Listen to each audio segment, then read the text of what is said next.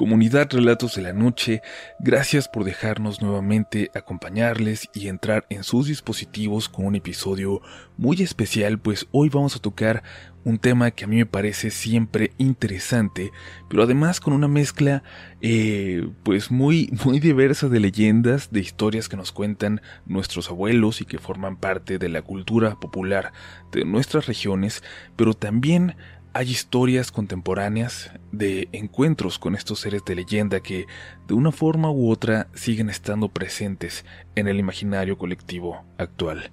Yo sé que a muchos de ustedes no les dan miedo las brujas, pero dense la oportunidad de escuchar las historias de hoy. Creo, creo que se pueden sorprender. Es hora de apagar la luz, ponerse cómodos y cómodas y dejarse llevar. Ya no hay marcha atrás. Estás entrando en los siguientes relatos de la noche. Buenas noches comunidad. Gracias por dejarme compartir mi historia.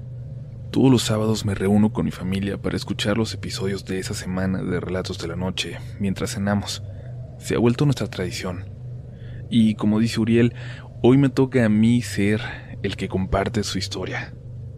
Al principio no creí que fuera algo realmente digno de contar, pero como irán escuchando, siento, siento que tuve un encuentro con algo que no se puede explicar. Desde hace unos meses trabajo en una tienda de refacciones, a unos 40 minutos caminando de mi casa. Tengo que tomar, cuando voy por la mañana y al regresar por la noche, un tramo de 20 minutos por despoblado, caminando junto a las vías abandonadas de tren. No tengo miedo de asaltos porque, bueno, porque las únicas personas que son capaces de asaltar en esta zona los conozco desde niños y porque respetan mucho a mi mamá, que fue maestra de casi todos. Tampoco me daba miedo caminar por esa zona tan oscura, iluminado solo por una lámpara de bicicleta que llevo conmigo siempre en la mochila. Pero bueno, han pasado cosas que no logro descifrar. La primera ocurrió hace unos dos meses, que nos quedamos tarde en la tienda terminando el inventario. Salí pasada la medianoche y se ofrecieron a darme un aventón a casa, pero estaba hasta mareado de haber estado ahí desde la mañana. Como al día siguiente no trabajaba, decidí decirles que me iría caminando. No me importaba llegar más tarde a casa, quería tomar aire. Comencé a caminar por el sendero que me llevaba a las vías del tren y me puse los audífonos.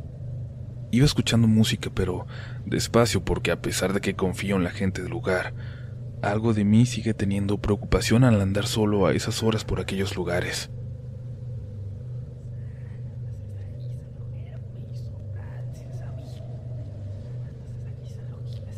Recuerdo que empecé a escuchar un efecto raro sobre la canción, cada vez más fuerte, hasta que se hizo más sonoro que la misma música. Detuve la canción y entonces me di cuenta de que esto venía desde fuera Alguien estaba murmurando allí afuera, varias voces. Todo estaba oscuro a mi alrededor. Estaba lleno de matorrales y árboles y no se veía mucho más allá de las vías. La luna estaba llena, pero no iluminaba mucho. Buenas noches, grité. Los murmullos se callaron por un momento. Buenas noches. ¿Todo bien? Pregunté de nuevo, pero nadie me contestó. Empecé a sentir algo extraño, como, como si todo vibrara alrededor de mí, como si tuviera una presión en la cabeza y de pronto me sentí muy cansado, de verdad muy cansado, como si no pudiera ni caminar. Pero intenté avanzar, apresurar el paso como pudiera para poder llegar a mi casa cuanto antes. Me puse los audífonos, pero pronto me los volví a quitar, pues escuché de nuevo los murmullos, pero se estaban moviendo. Se escuchaban a unos metros de las vías, pero venían moviéndose detrás de mí. Eran completamente claros. Unas tres o cuatro mujeres. Parecía como si fueran caminando a mi paso, pero por entre los matorrales. Lo que recuerdo es que no escuchaba nada más. Ese día no había sonido ni de los grillos, de ningún animal. Solo se escuchaban ellas. A lo lejos vi una fogata, apenas al lado de la vía. Me apresuré para llegar a ella. había tres figuras alrededor. Los reconocí. Eran tres chicos en situación de calle que tenían su refugio cerca de ahí. Llegué hasta ellos y me preguntaron si todo estaba bien, y es que estaba empapado en sudor y ni siquiera lo había notado. Ahí fue cuando supe que, que no era mi imaginación, porque ellos se quedaron callados y miraron hacia los matorrales, y me preguntaron qué era ese sonido que venía detrás de mí. Les dije que no sabía. Apagaron rápido la fogata con tierra y dos de ellos empezaron a caminar conmigo por las vías. Hoy no es buen día para quedarnos ahí, dijeron. Ya encontrarían algún lugar para dormir cerca del parque. El tercero de ellos se quedó recogiendo sus cosas en una cobija. Le gritaban que se apresurara mientras avanzábamos. Los murmullos se escuchaban cerca de nosotros, pero de pronto se alejaron, como si estuvieran regresando, como si regresaran hacia donde estaba él. Nos detuvimos los tres por un momento.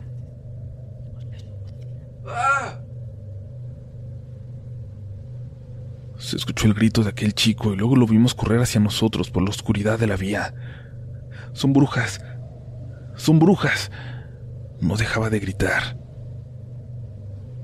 Intentamos correr hacia la primera salida de la vía del tren hacia el pueblo. Yo recuperé las fuerzas. Al llegar a la lámpara de una calle nos paramos a descansar y le preguntamos al chico qué era lo que había visto. Y no sé. Describió lo que era una bruja, como, como de un cuento. No sé si creerle porque nunca me imaginé a las brujas vestidas así, de negro, con su sombrero. Le conté a mis papás la mañana siguiente sobre lo que vi, pero luego me fui olvidando de eso. Ya no regresaba tarde, y si oscurecía intentaba salirme de la vía del tren por la zona en que escuché los murmullos por primera vez aquella noche. Pero a raíz de eso se ha acercado gente conmigo, gente mayor de por aquí, que cuentan de las historias de brujas que se acercaban al pueblo por la vía del tren. Historias de encuentros que tenían décadas sin darse, la gente no entiende por qué podrían haber vuelto, por qué alguien hablaría de brujas de nuevo por aquí, cuando ya nadie cree en ellas. ¿Saben qué es lo más extraño del caso? Los chicos que vivían en la vía ya no vuelven por allá. Pero muchas veces, cuando me levanto temprano antes del amanecer, se pueden ver luces y sobre todo columnas de humo que vienen del cerro de aquella dirección, como si fueran fogatas que siempre se apagan antes de que amanezca.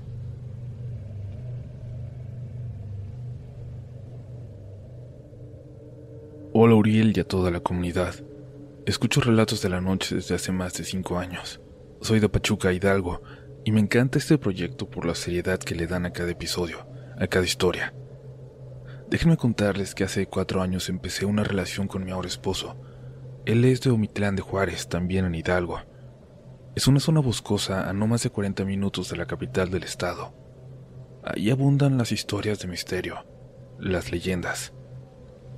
Mi suegro lleva toda la vida ahí, y créanme que tiene muchas historias por contar, pero en esta ocasión les voy a compartir una muy especial, porque es de las que más me han impactado. Sucedió cuando él era muy joven en su comunidad natal, Venta de Guadalupe. Por ese rumbo tienen una presa y pequeños riachuelos bajando las barrancas donde las personas antes llevaban a sus animales a tomar agua. Ahí, a orilla de los ríos en una ocasión, un señor que iba de regreso a su casa con sus animales se percató de una anciana que estaba sentada en una piedra a mitad del río, justo a la mitad, entre la corriente. Se miraba muy extraña, harapienta, y el hombre le habló para llamar su atención, para ver si necesitaba ayuda pero la anciana no se movió, ni siquiera lo volteó a ver.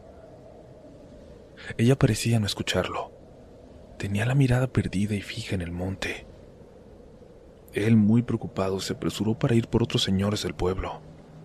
Entre todos intentaron hablarle a la anciana, y al no encontrar respuesta, la sacaron del río. La viejecita tenía puesta una túnica muy vieja, donde traía diferentes frascos, muñecos y hierbas, con olores muy fuertes que parecían ser el perfume de esa anciana. La gente empezó a gritar que era una bruja. Su aspecto sí era aterrador. Por la edad que aparentaba era imposible que hubiera llegado hasta aquella piedra donde la habían encontrado, donde estuvo inmóvil como una estatua por horas. La llevaron a casa del delegado del pueblo donde intentó interrogarla, preguntarle quién era, de dónde venía. Pero la anciana seguía sin emitir sonido. La gente empezó a amontonarse para exigirle al delegado que hiciera algo al respecto, que la encarcelara, que, que la llevaran a la iglesia. Algunas personas quemaron parte de todas las cosas que llevaba la anciana, pero nada pasó. La anciana seguía sin inmutarse ni decir una sola palabra. Quizás era solo una viejecita con problemas mentales, así que el delegado ordenó que la llevaran a las galeras en la presidencia municipal para que ahí la atendieran y pasara la noche. Era mejor que se quedara ahí porque la gente estaba muy asustada. Podían hacer alguna locura. El comandante la aceptó, pero aclaró que al día siguiente la señora saldría, porque no había ningún delito que perseguir. Cuando la dejaron dentro de una celda el ambiente cambió. La anciana se empezó a reír como si se burlara.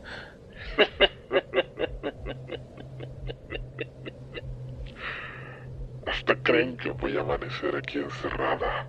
Pendejos. Todos se quedaron helados al escuchar aquella voz que parecía llenarlo todo. La gente se alejó del lugar, pero regresaron con mucha curiosidad por la mañana, cuando iban a liberarla. Cuando lo fueron a buscar, ya no encontraron nada en aquella celda, pero un olor muy penetrante a hierbas impregnó toda la comisaría. Esto puede parecer una leyenda, pero aún lo cuenta la gente mayor en aquel pueblo, como parte de la historia del lugar.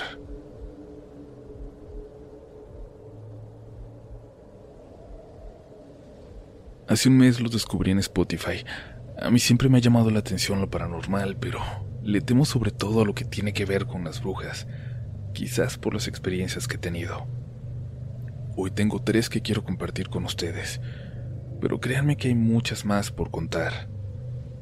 Tengo 22 años y vivo en un pueblo de Michoacán que se llama Epitacio Huerta, pero nací y viví hasta los 15 años en Ciudad de México.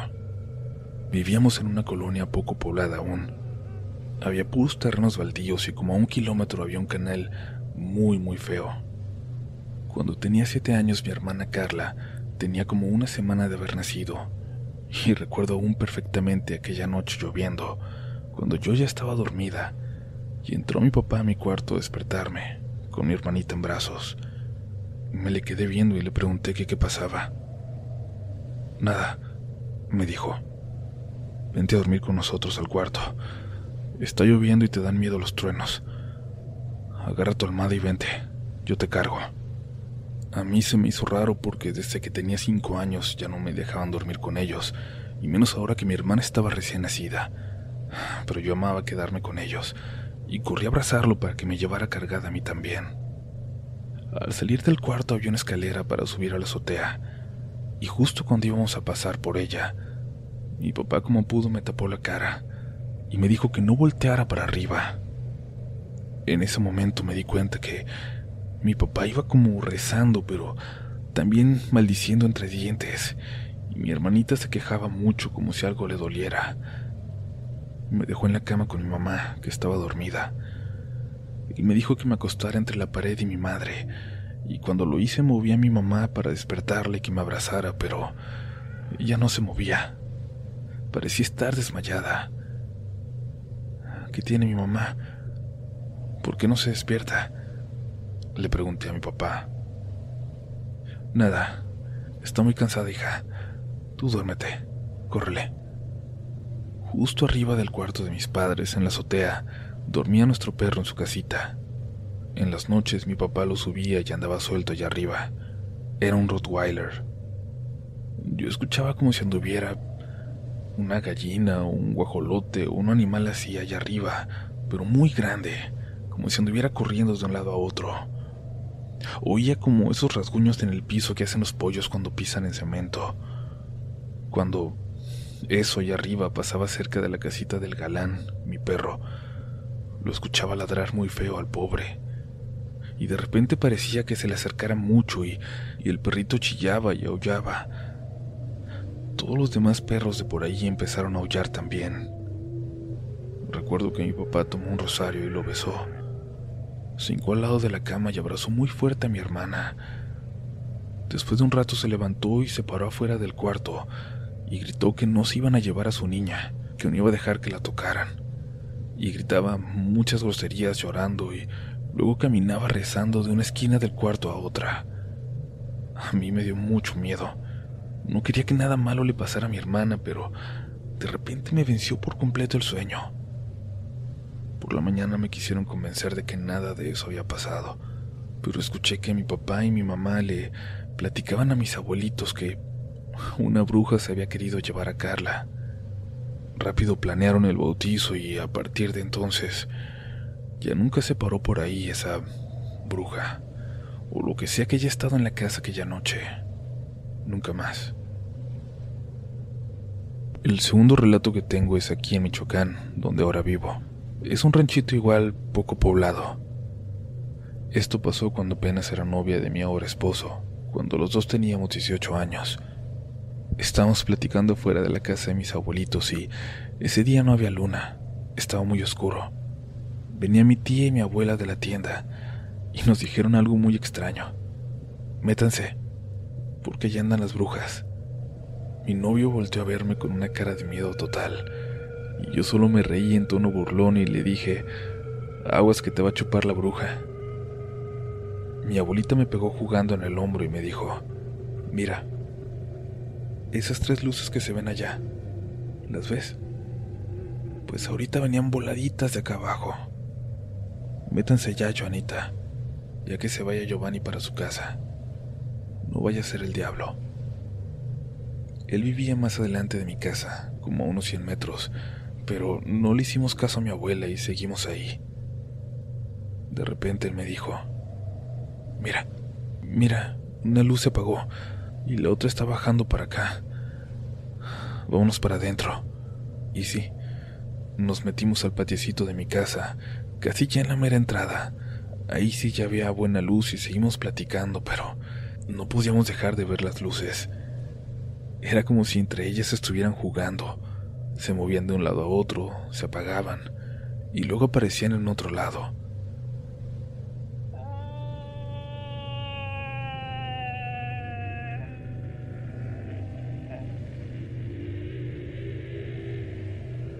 Ya estaba diciendo que mejor se iba cuando de una milpa que estaba cerca de la casa salió un grito espantoso, de una mujer pero con una voz muy fea. El grito se escuchó muy fuerte. De inmediato corrimos para adentro a la sala y recuerdo que él estaba blanco de miedo. Yo tenía la piel chinita, chinita. Estaba muy nerviosa porque mi primito aún no estaba bautizado y, y recordaba las historias de la vez que la bruja se quiso llevar a mi hermana. Le dije a mi tía y a su novio que acompañáramos a Giovanni a su casa. Fuimos a llevarlo y, ya afuera en la calle, él intentó grabarlas, pero en el video no se veía nada. No se veían las luces, solo se veía la pantalla negra. Después de ese día todavía las volvimos a ver como tres veces, pero desde adentro de la casa. Y por ahí seguido andan aún.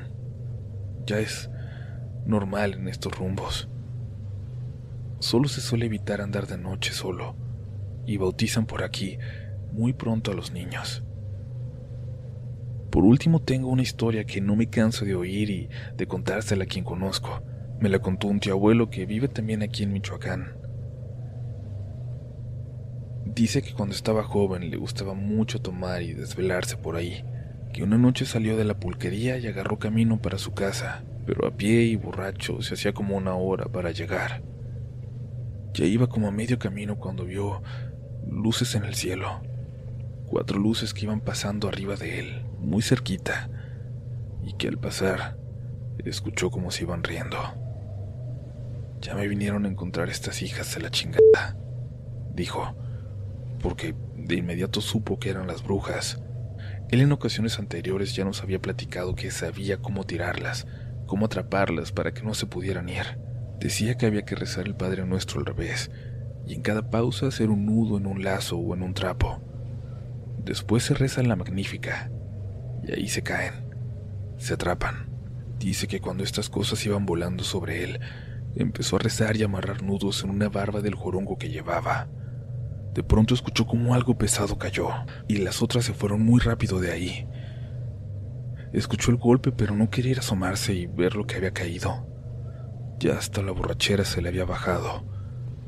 Nos cuenta que solo se oía como aleteaba algo como un guajolote atrás de él, como cuando no pueden volar y que sus alas pegaban en la tierra. No se animaba a ver, pero tampoco a irse, y de pronto, de la oscuridad escuchó una voz. Déjame ir. Ya no puedo. Me vas a matar. Déjame ir, te doy algo a cambio. Lo que pidas. Mi tío casi se cae de espaldas del miedo al escuchar aquello, pero se armó de valor y le dijo, A ver si muy muy, quiero que me des un costal de canela y otro de azúcar, y que no te vuelvas a pasear por estos rumbos. Al decirlo empezó a deshacer los nudos. Escuchó un aleteo fuerte y ya nada más vio cómo pasó como una bola de lumbre por encima suyo. Empezó a correr y antes de darse cuenta ya había llegado a su casa. Al otro día, muy temprano, mi tía los despertó. ¿Y esa canela y el azúcar para qué son? Él pensaba que había sido solo un sueño porque no se acordaba ni de cómo llegó. Pero cuando salió y vio que efectivamente ahí estaban los costales, comprobó que no. Dice que ya después no dejaba que se le hiciera de noche, y las veces que lo hacía, ya solo las veía pasar a lo lejos, nunca cerca de ahí, o serían sugestiones. No se sabe. Lo que sí es que cada que escucho o me acuerdo de esta historia, es imposible dormir tranquilamente. Comunidad, tenemos una historia más para cerrar esta noche. Gracias por seguir aquí. Recuerden ayudarnos compartiendo este episodio, compartiéndonos también sus historias, que es lo que alimenta a este canal, y haciendo poquito a poquito cada vez más grande la comunidad Relatos de la Noche. Vamos con la historia que da por terminado este episodio. Muchas gracias por escuchar. Cuando éramos niños en la casa de al lado no vivía nadie. La casa no se había abandonada por completo, pero nunca se vio nadie ahí, ni siquiera que los dueños fueran a verla. La barda era muy alta y las puertas estaban clausuradas, pero en las ventanas no había vidrio. Recuerdo que dos o tres veces mis papás llegaron a decir que se escuchaban voces que venían de allá adentro, pero no lo tomaban en serio. Pensaban que era una confusión que provenía de otro lado. Nunca lo vieron como algo sobrenatural. Mi hermano, sin embargo, tuvo una experiencia distinta. Él tenía unos 10 años, era tres mayor que yo. Su cuarto daba justo a una ventana de una habitación en aquella casa, Quedaban ventana con ventana a poco más de un metro de distancia. A él le costaba mucho dormir. Decía que por las noches, por la posición de su cama junto a la ventana, alcanzaba a ver una parte del techo de la habitación de aquella casa, las paredes también.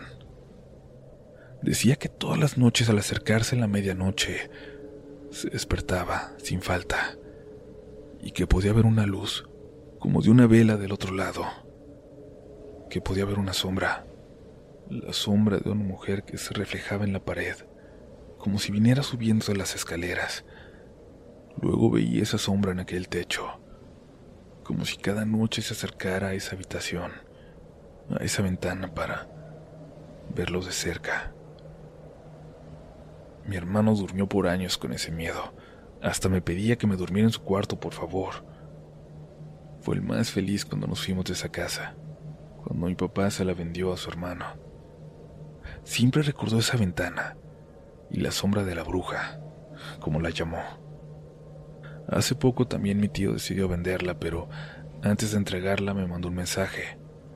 Había unas cajas que nunca tiró con fotos y cosas que nosotros no nos habíamos llevado.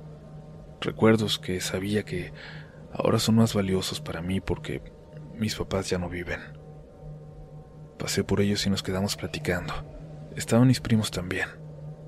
Nos tomamos unas cervezas y ya cerca de la medianoche me despedí y subí por las cajas que iba a llevarme. No me aguanté las ganas y me asomé al que fue mi cuarto. Se mira tan chiquito ahora. Luego me asomé al cuarto de mi hermano. Pero al entrar, algo más fue lo que llamó mi atención. Fue la silueta de una mujer parada en la ventana de enfrente. En cuanto la vi se movió muy rápido hacia adentro y la perdí de vista. Pero me quedé un momento más. Por instinto me acomodé como acostado, donde estaba la cama de mi hermano y que ahora era un lugar vacío, como se acostaba él, con su misma perspectiva. Ahí pude ver la sombra también, en el techo, como si llevara una vela y saliera del cuarto y bajara por las escaleras. Bajé corriendo y le pregunté a mi tío, como nosotros, jamás vieron a alguien ahí.